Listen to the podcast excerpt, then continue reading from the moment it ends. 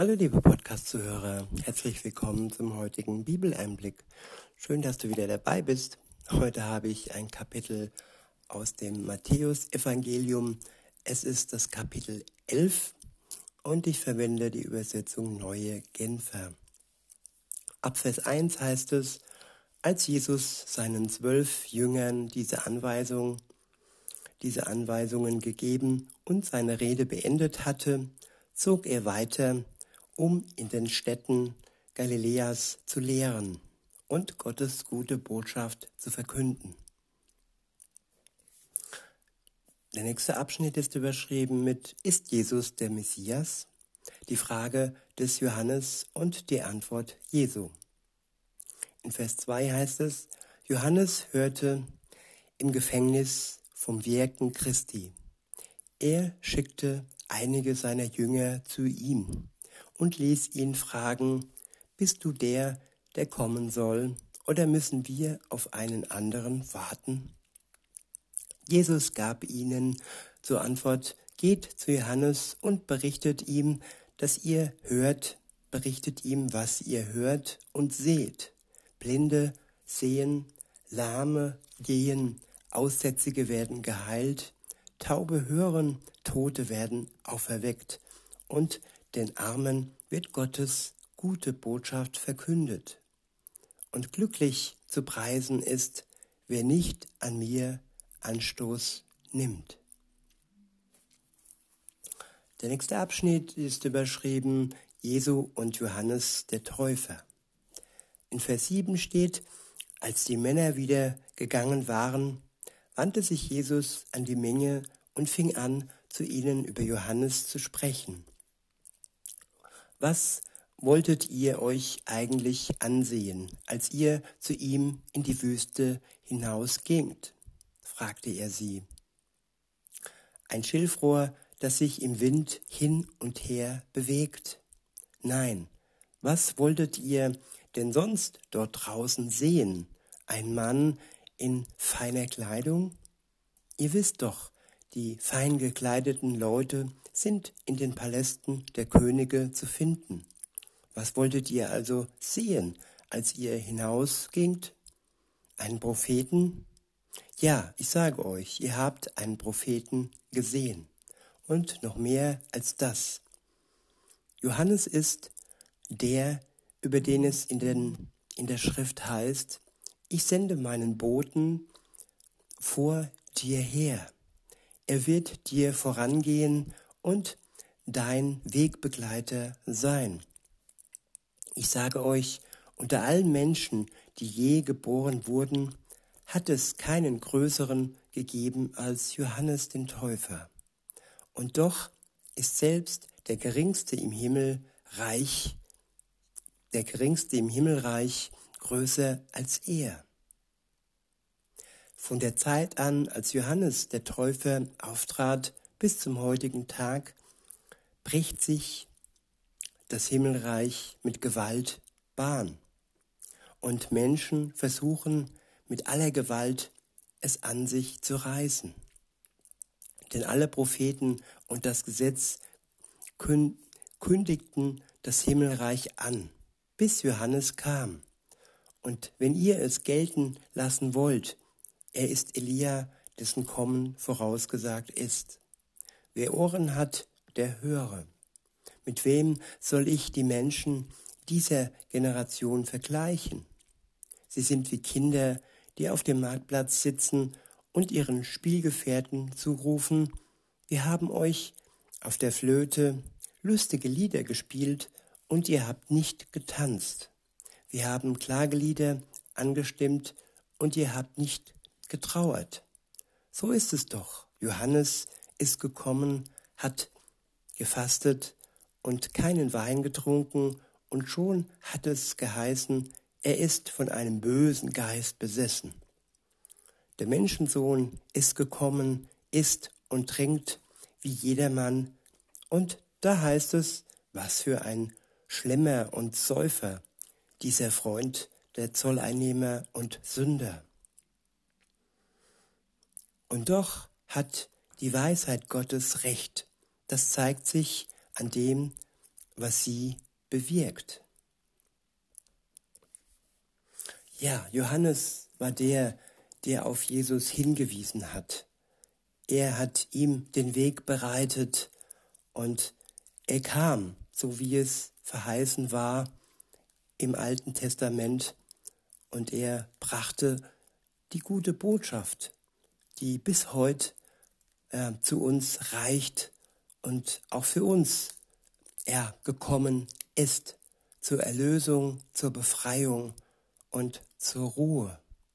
Zur Ruhe finden heute in dieser Zeit können wir nur, wenn wir uns dem zuwenden, der wirklich Ruhe schenkt, der uns nicht panisch macht, nein, der uns wirklich frei macht vor, von Panik und Angst und der uns einen Weg zeigt, der bis hin in die Ewigkeit reicht und der uns frei machen möchte von unserer Schuld und ja, diese Last von unseren Schultern wegnehmen möchte und dafür sogar gestorben ist, als Opfer, als der, der die Strafe auf sich genommen hat, für die, für uns, die sie normalerweise verdient hätten.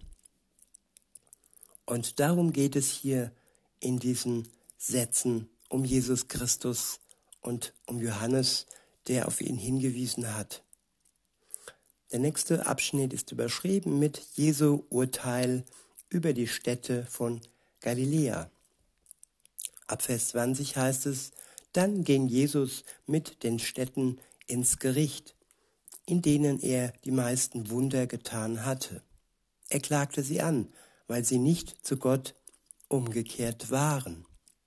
Wehe dir, Koratien, wehe dir, Bethsaida, wenn in Tyrus und Sidon die Wunder geschehen wären, die bei euch geschehen sind, die Menschen dort hätten sich längst äh, in Sacktuch gehüllt und Asche auf den Kopf gestreut und wären zu Gott umgekehrt. Ja, es gibt Gruppen, Städte und vielleicht sogar auch Völker, die verstockter sind und die abweisender sind sind, wenn es um die Wahrheit geht. Und so war es auch damals der Fall. Und so können wir uns fragen, wie, wie offen ist unser Land für die Wahrheit, für das Evangelium. Und ja, wie freudig nimmt es das Evangelium an und lässt ab von all dem, was es belastet. Weiter heißt es, ich versichere euch, Tyrus und Sidon wird es am Tag des Gerichts noch erträglich gehen im Vergleich zu euch. Und du, Kapharnaum, meinst du etwa, du wirst zum Himmel emporgehoben werden? Ins Totenreich musst du hinunter. Wenn in Sodom die Wunder geschehen wären, die bei dir geschehen sind, es würde heute noch stehen. Gott zeigt sich uns in Wundern. Das kann eine Heilung sein, das kann ein Traum sein, das kann eine Prophetie sein. Er hat viele Möglichkeiten, uns zu zeigen. Und es liegt an uns, dass wir ja sein Wunder und auch sein Wort ernst nehmen und aufnehmen und loslassen von dieser ja Welt, die ja nicht ewig Bestand hält und schauen auf das Reich, das ewiglich hält und wohin uns Jesus einlädt. Klar, wir leben noch hier und wir leben, weil wir, ja, wenn wir uns dann zu Jesus zuwenden, auch die anderen noch, ja, überzeugen dürfen und von seinem Wort reden dürfen. Nicht mit Gewalt, sondern mit seiner Liebe. Weiter heißt es in Vers 24, ich versichere euch, Sodom wird es am Tag des Gerichts noch erträglich gehen im Vergleich zu dir. Ja, wer die gute Botschaft ablehnt und wer ja das Angebot Gottes zur Erlösung nicht annimmt, der wird am Ende der Zeit vor Gericht gestellt werden. Und wer ja den Freispruch, den Jesus für ihn auf sich genommen hat, und ja den Tod, den er für ihn auf sich genommen hat, der muss ihn dann selber tragen. Der wird gerichtet und muss sich verantworten für sein Tun und für die Schuld, die er auf sich genommen hat und die er nicht an Jesus abgeben möchte. Jesus hat alles auf seinen Schultern getragen, alle Schuld der Menschheit. Es ist jetzt wirklich die Frage, ob wir dies im Glauben annehmen oder ob wir noch selbst die Verantwortung für unser Tun übernehmen wollen. Das heißt nicht, dass wir ohne nachzudenken sündigen dürfen, aber das heißt, dass wir sie nicht loswerden, unsere Schuld, ohne die Hilfe Gottes. Der nächste Abschnitt ist überschrieben mit Jesus preist seinen Vater.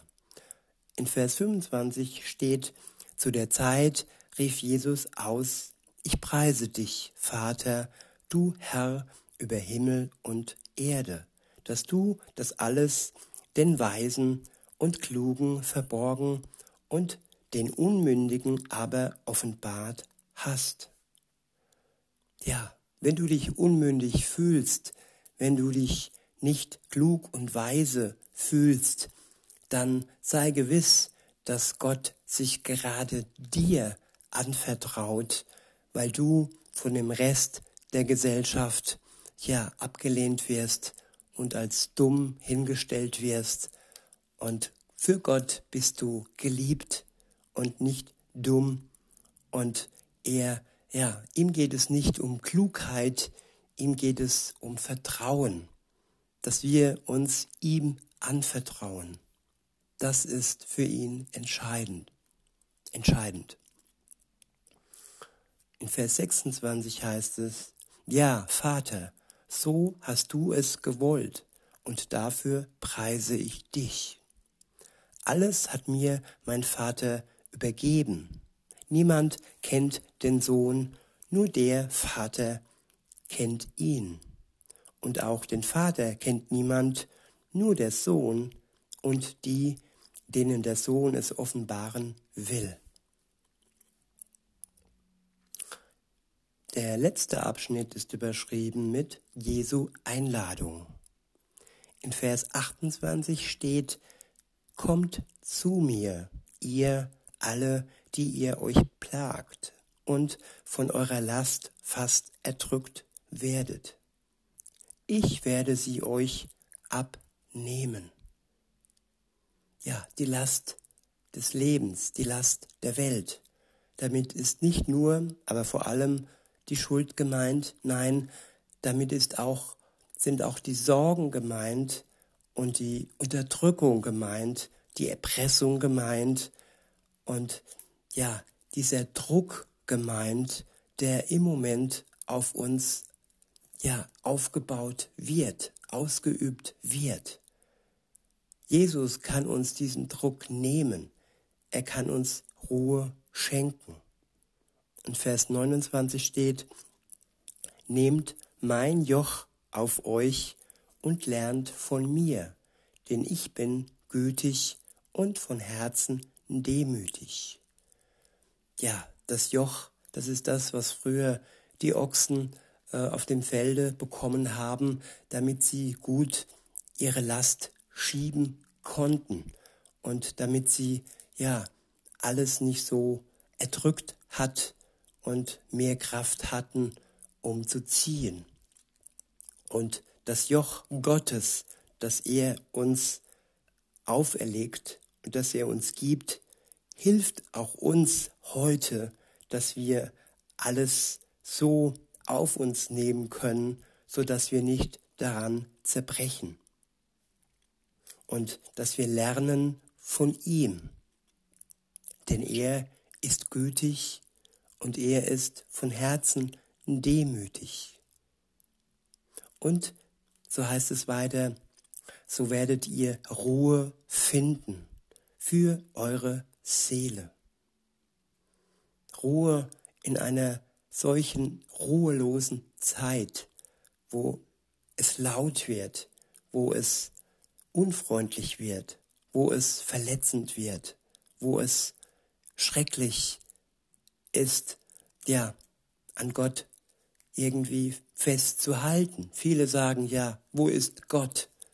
Warum zeigt er sich nicht? Aber er zeigt sich in seinem Wort und er zeigt sich in seinem Versprechen, dass er bald wiederkommt und all dem ein Ende machen wird. Das ist gewiss. Und er schenkt uns schon heute für unser Leben Ruhe. Ruhe, wenn wir uns ihm anvertrauen, wenn wir unser Vertrauen alleine auf ihn legen und nicht auf weltliche ähm, falsche Propheten, die versuchen uns zu schaden. In Vers 30 heißt es dann zum Schluss des Kapitels, denn das Joch, das ich auferlege, drückt nicht und die Last, die ich zu tragen gebe, ist leicht. Ja, leicht. Gott macht uns unsere Last leicht und er lässt nicht zu, dass uns die Last des Lebens erdrückt. In diesem Sinne wünsche ich euch noch einen schönen Tag und sage bis denne.